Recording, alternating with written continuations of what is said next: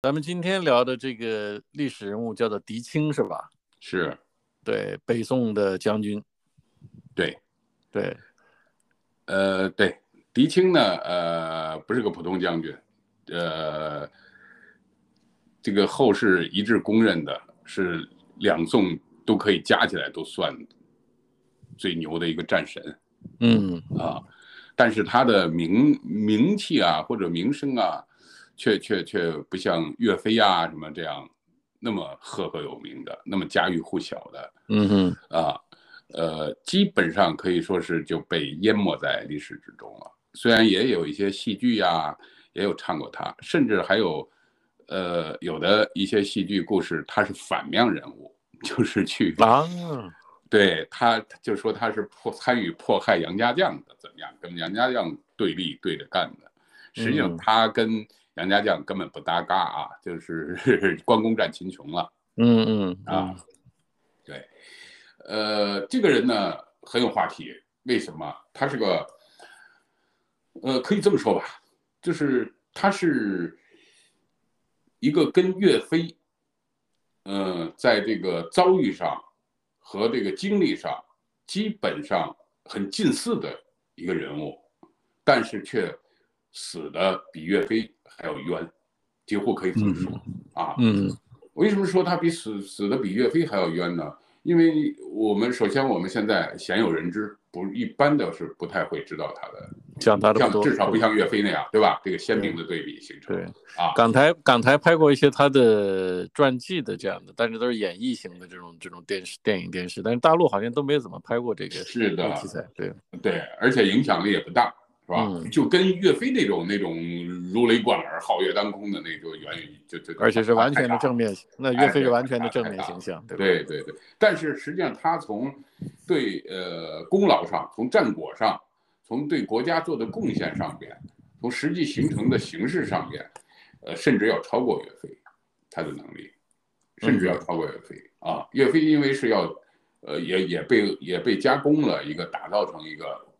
高大完美的一个一个形象了，是吧？啊，为这个狄青呢，呃，基本上记记述的就是现在史书上一个活生生的，还是这么一个人。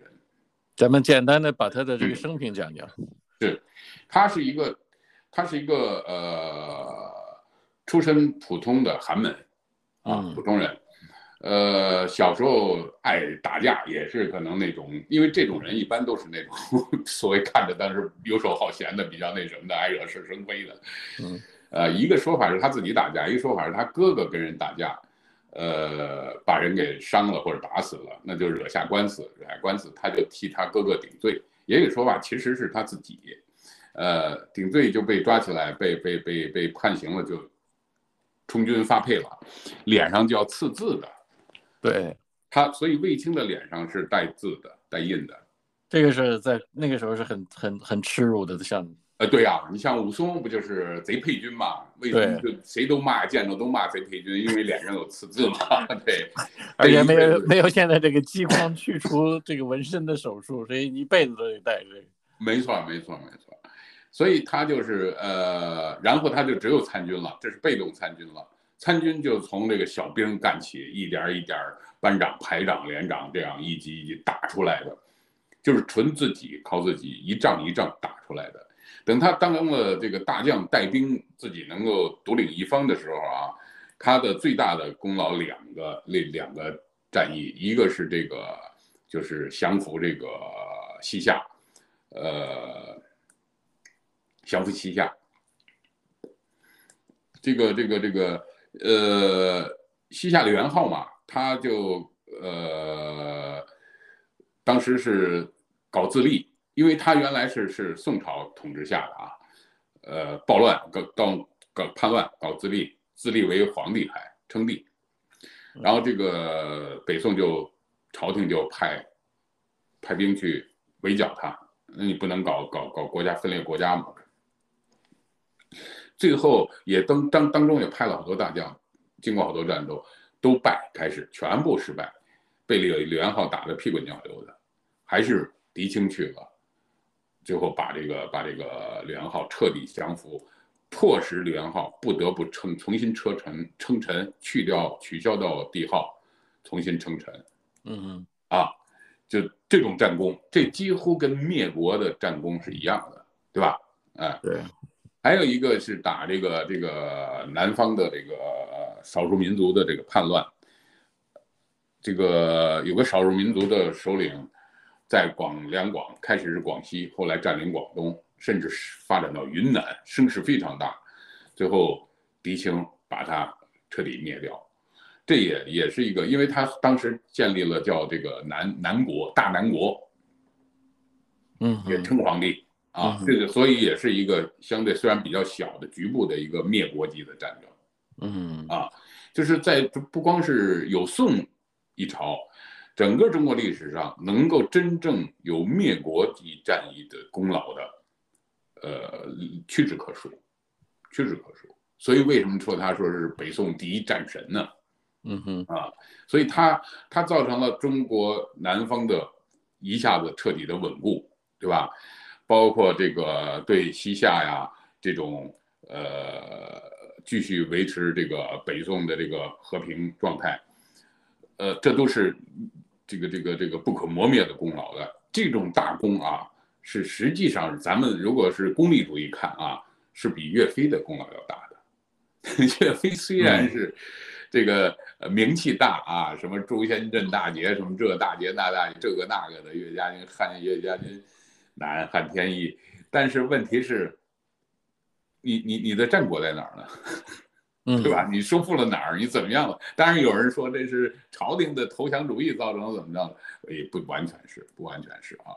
这个北宋也并没有比南宋呃强硬多少，对外的这个这个政策上面，实际上还是他的本身功劳更大，我想是，就是他他的决定性，本人的决定性更大，这个比例。嗯嗯啊，对，所以从这个从这点上说，他比真的是从事实上的收获战国，对国家的造成的这个格局的影响，他是比岳飞要大得多的。嗯是吧可是，呃，然后他死，接着就是受迫害，他比岳飞的职位也高，他做到了枢密使，岳飞最高的职位是枢密副使。嗯啊，枢密使就相当于什么呢？就相当于军委的军委主席或者叫军委第一副主席。因为如果说皇帝要兼军委主席，一般这习惯嘛，事实上，哎，那这是第一副主席，就做到这军军事领域最高长官，就叫枢密使。嗯，那么岳飞是做到副枢密使、枢密副使，但是狄青可是做到枢密正使的，他的职位也比他高。就因为做了这个枢密正使，然后就被开始被朝廷这个这个文官集团啊开始构陷，啊，呃，所以这个经历也跟岳飞很像，也是被迫害、被构陷，然后最后身亡。他也是快速就死了，就死掉了。唯一区别就是岳飞是在风波亭被杀了，上刑场了。这个，呃，狄青呢是没有被押赴刑场。是被直接逼死、迫害致死的。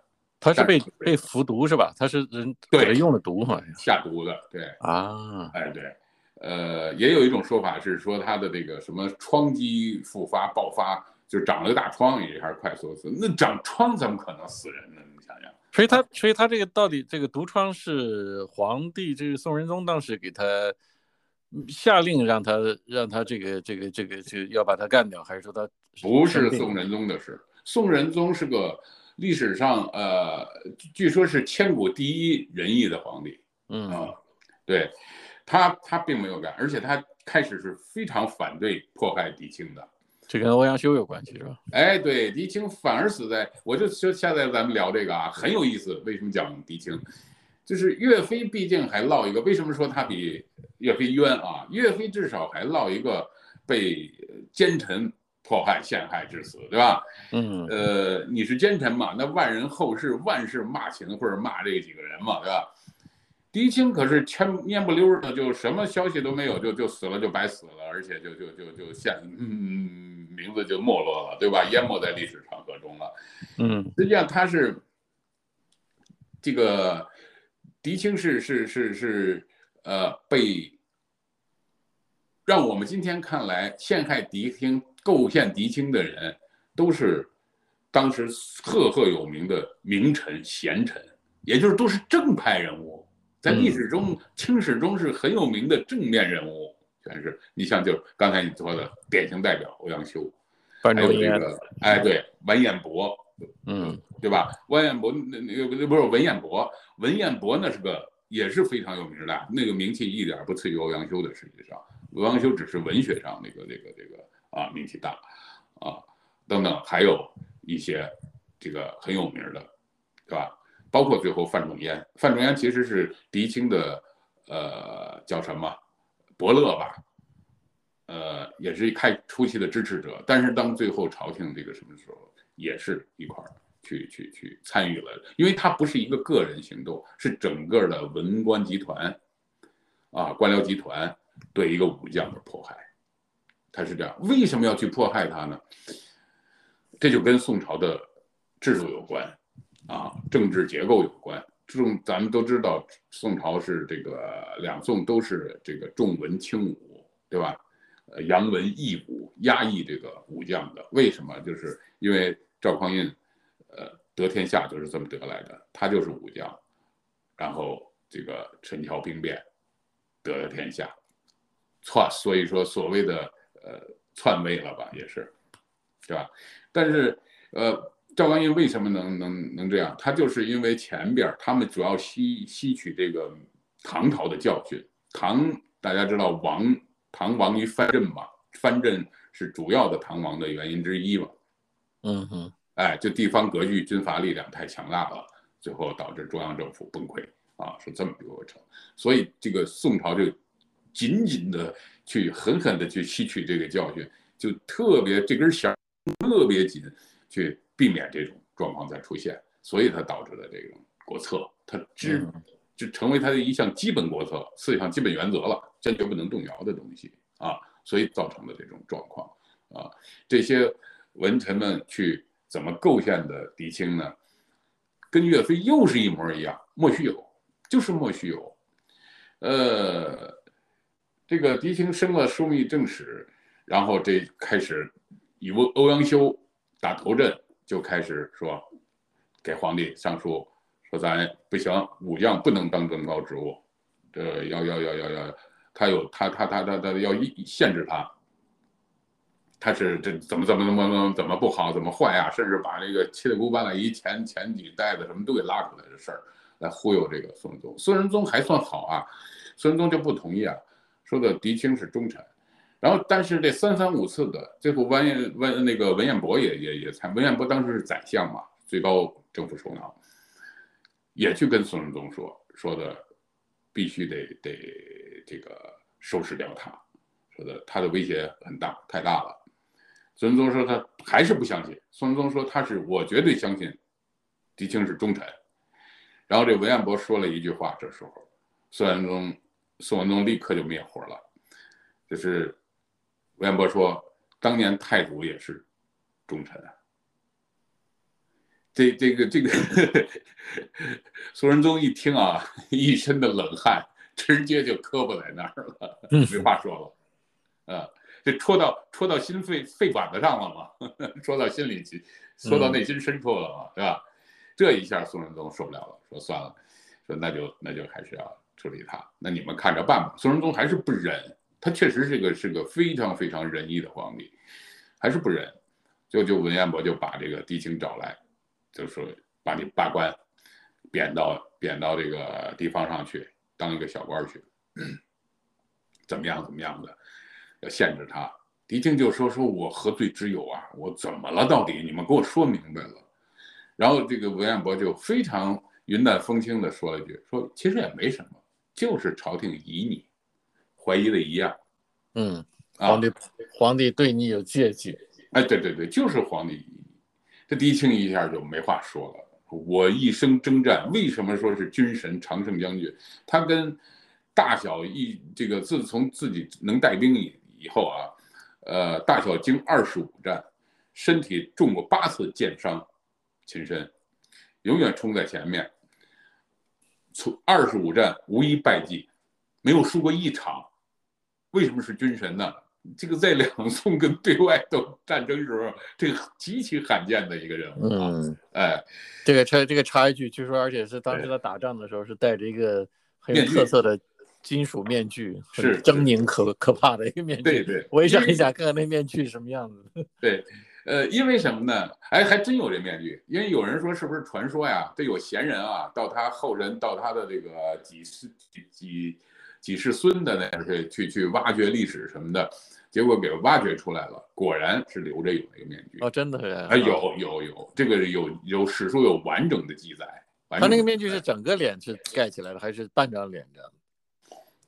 我也没见过。对，我觉得很，这很 有很有戏剧性的一个一个一个人物和他的这个形象。我想是整个脸，因为他是铜的那个面具，铜制的。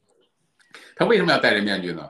虽然他被刺脸上刺青了啊，但是这人是个美男子，嗯，也是仪表堂堂、风度翩翩的美男子，是长得太嫩了。他这个面具其实是模仿的是兰陵王，是吧？咱们说兰陵王，对对，那个是上阵破阵曲，他就是戴一面，为什么？长得太嫩了，你知道吧？啊，太小鲜肉了。对，这这上阵敌人不怕呀，没有威慑力，所以他戴一个面目恐惧的这个恐怖的这个面具上去啊。对，所以这个这个这个这个这个这个狄青就最后落这么一个下场，然后就给他。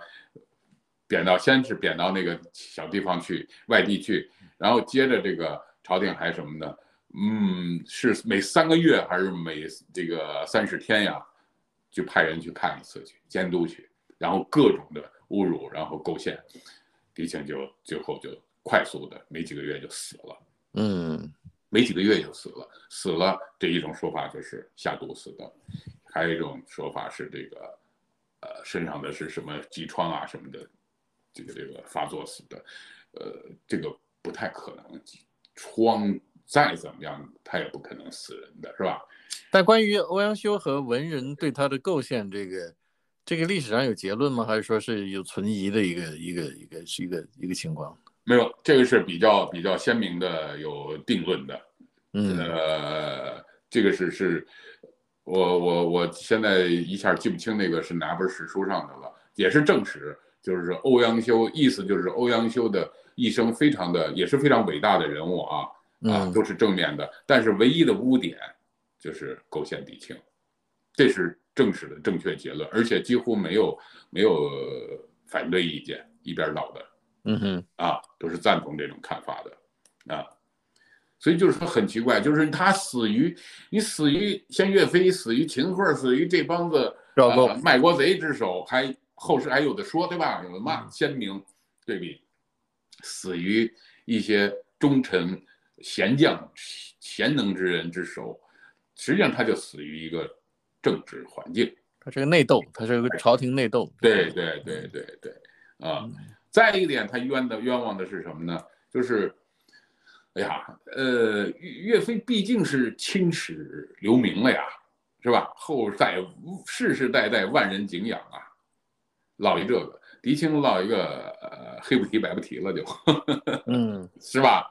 这这也挺冤的。为什么？这在古代人里边啊，这个中国人的这个传统观念里边，这个名声能够青史留名，那是太重要太重要的了。那是对，有的人喜欢，你看每个人都有爱好和缺点和弱点，有人好好钱好财，有人好色，有的人好名。这个好名啊，一点儿都。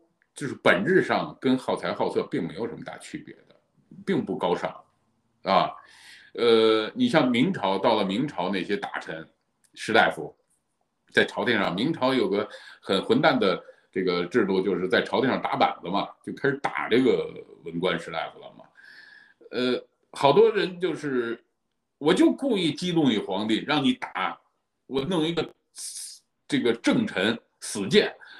最后青史留名，就为了博这个名 他是故意的，你知道吧？有的人是故意的，这是有的引人，这是一种对吧？啊，也是一种精神贿赂，就是为了作秀，作秀，对，对自己给自己的精神贿赂、精神满足，嗯，就变成这种了。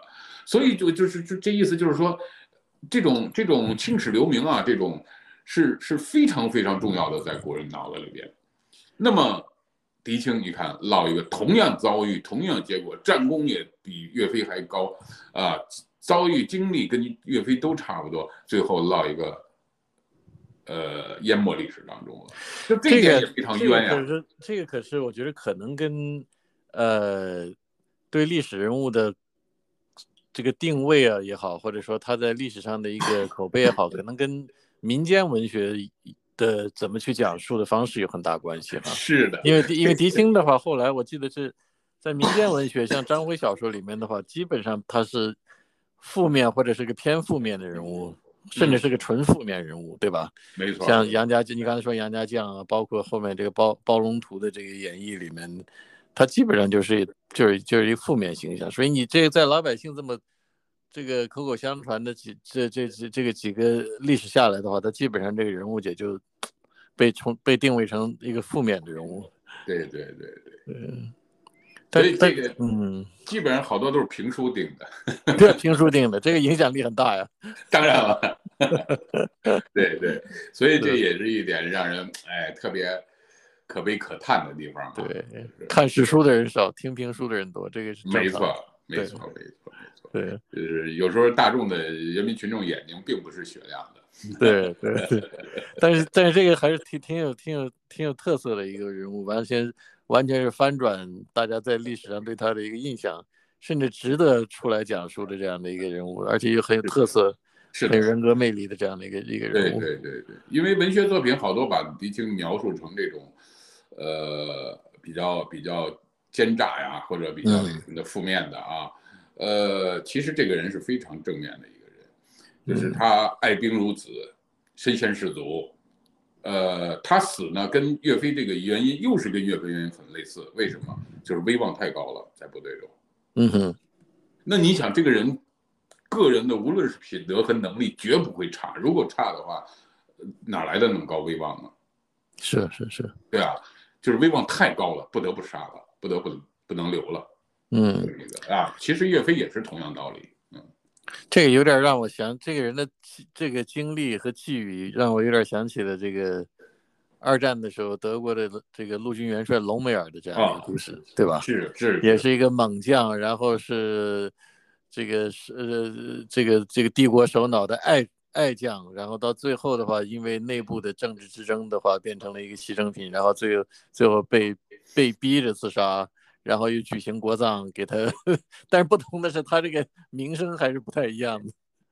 是，隆美尔最后还也是幸运的呀，比狄青来说还是要幸运的多呀。因为隆美尔最后是两方都是都是正面形象。没错。呃，希特勒这边也是给他国葬啊什么，给很高的荣誉殊荣。是。然后到了后来这个这个盟军这边啊，是吧？盟军也照样把他树立为大英雄。没错。好莱坞还拍了。太荣幸了。对，好莱坞还给他专门拍了好多《沙漠之狐》的这样的呃传记电影，都是把他作为一个正面的形象来讲。其实这里边就还是跟那个评书的意味差不多，有宣传的东西在里面，对，影响在里边。他 并不是隆美尔，并不是一个呃坚定的要刺杀希特勒、干掉希特勒这是存疑的，嗯，暧昧吧，至少暧昧。对，我就没有。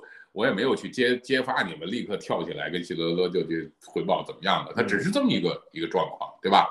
而且他的名声，呃，也是有点，我感觉有点夸大了。你说他三大名将就是隆美尔、古德里安、那嗯曼施坦因，对吧？这是三大名将，没问题，因为是名儿名儿大名将，没问题。你要说帝国的三大最大的功劳，或者说是像狄青那样，呃，实实在在的。结果战功摆在这儿的，后果摆在这儿的这种比较的话，他算不上三大将之一，他算不上他的真正直接的功劳。因为北非，你看，无非他最最绚烂的时候在北非，北非最后还是败了嘛，对啊。对对，而且速败溃败就是，但是也是一个也是一个历史上武将最后被给文臣给给办了的这样故事。没错没错没错，就是这样的。中外历史一大桶，然后里面有很多类似的相关的这种话题。历历史往往都有惊人相似的一对，但是 但无论如何，我们要学到的是，千万不要得罪民间艺人，对吧？争取在评书上留下一段好故事。对呀，你要说到明天，对，这又是一个特别有趣的话题，就是。太多的翻转，这个民间艺术里边，你像什么陈世美啊，人家就没 没本人没那回事儿，对吧？啊，像这个杨家将啊，也更是不靠谱，办不了身的。哎，对，那个那个杨杨业呀，他叫杨业啊，不叫杨继业，金刀令公嘛，那是个呃这个北汉的降将，就是众将星中的一颗，普普通通，没有那么绚烂耀眼，不像评，远远不是评书说的呀。包括潘美什么迫害杨家将，潘美是比杨业地位、功劳、成果。远远各方面都大得多的一个名将，对对，都翻转了，都翻转了。这个评书是一个重要的一个渠道，另外一个话就是，呃，京剧和地方的戏曲对这些人物的一种讲述，对吧？这个也其实从某种程度上把很多历史人物就给定性了。不过这个是话题，我们单独单独来讲，下次我们可能找时间跟老松聊聊戏曲中的人物和历史的真实真实面目。对吧？对对对，包括薛文贵啊，包括这个一一众历史人物，其实都很有意思。是是是是是，行，那咱们就今天先聊到这儿，下次有机会接着聊。好的好的，好，好，谢谢谢谢，拜拜，拜。